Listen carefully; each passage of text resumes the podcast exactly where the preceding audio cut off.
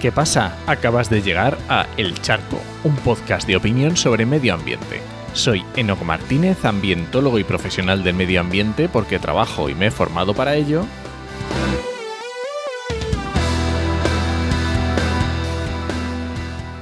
Y hoy voy a opinar sobre la huella hídrica.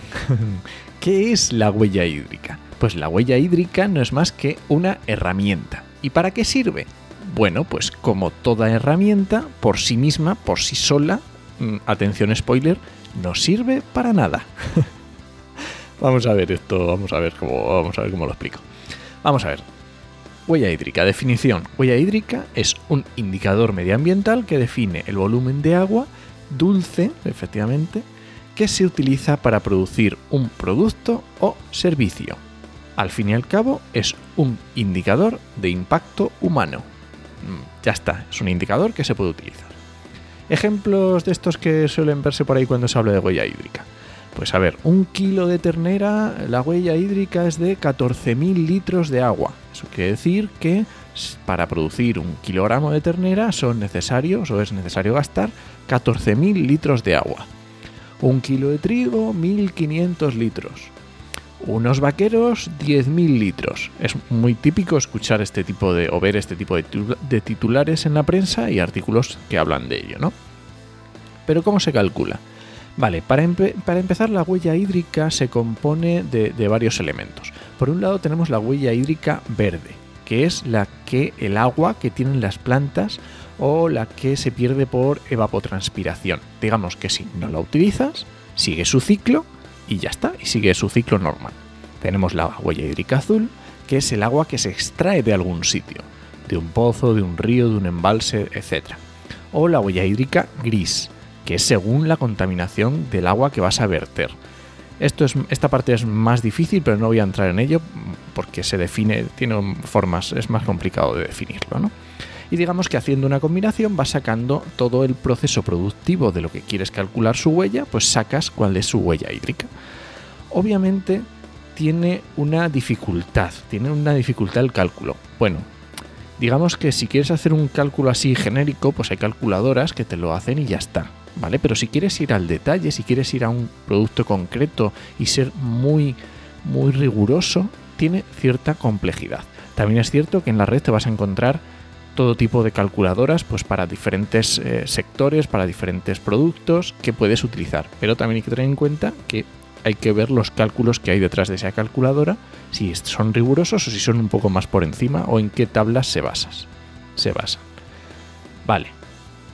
¿Cuál es el problema entonces con indicador? ¿Por qué digo que no vale para nada? Porque vamos a ver. Si nos fijamos en un impacto que estamos produciendo, ¿dónde se produce ese impacto?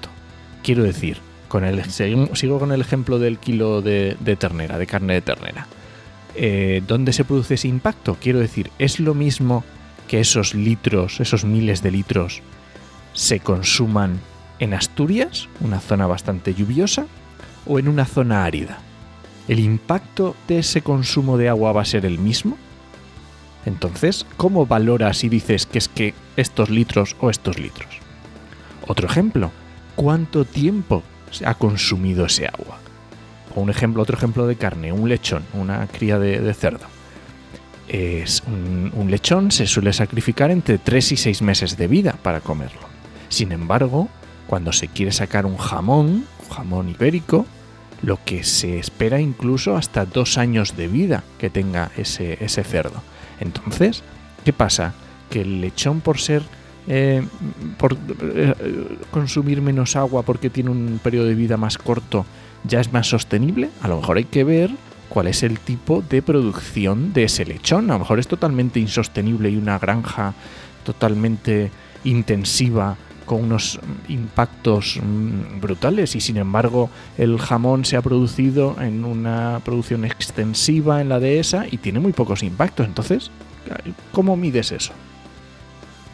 Y lo mismo, ¿cuánto tiempo te ha durado el producto? Quiero decir, si estamos pensando en el ejemplo de los, de los pantalones vaqueros, yo me compro y digo, a ver, estos dos pantalones vaqueros tienen la misma huella hídrica, ha costado lo mismo producirlos, pero unos me van a durar 10 años y los otros a los 2 años ya los tengo que tirar.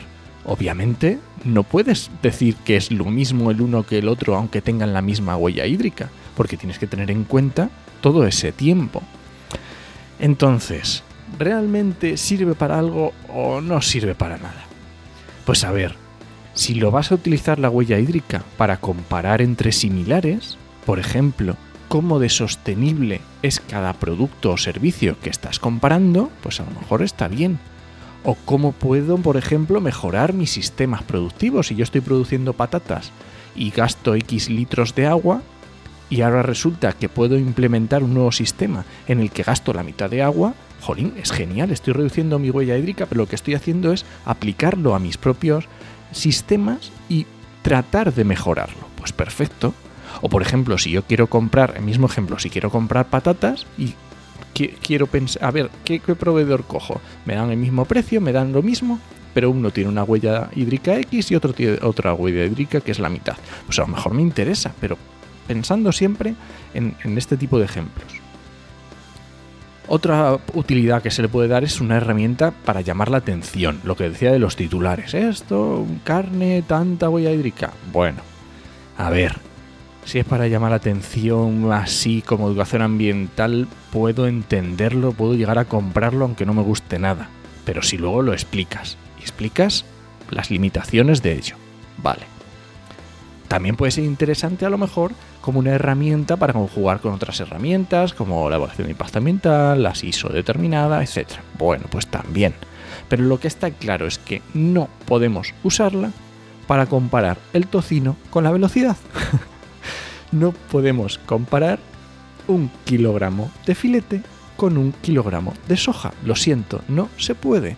Porque ese kilogramo de carne, que son los 14.000 litros, eh, dónde se ha producido. Se está produciendo en Asturias, en extensivo, con unos impactos mínimos, cuando ya esa, yo qué sé, esa, no sé, no, desconozco cómo es el sistema productivo de la carne.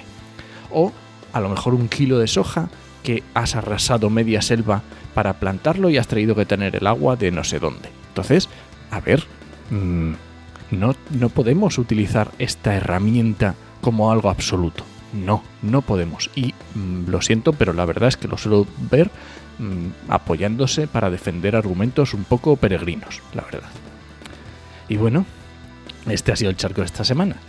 Si te has quedado con ganas de más, escucha lo que saben de verdad de esto en el podcast de Haciendo Aguas, que tienen un programa enterito hablando de la huella hídrica y entrevistan a Alex Fernández Paulusen, que está muy, muy interesante. Y nada, recuerda que este podcast pertenece a Podcastidae, la red de podcast de ciencia, medio ambiente y naturaleza, y lo puedes encontrar en enochmm.es barra el charco. Y si alguien te pregunta, no lo dudes, te lo dijo Enochmm. ¡Nos escuchamos!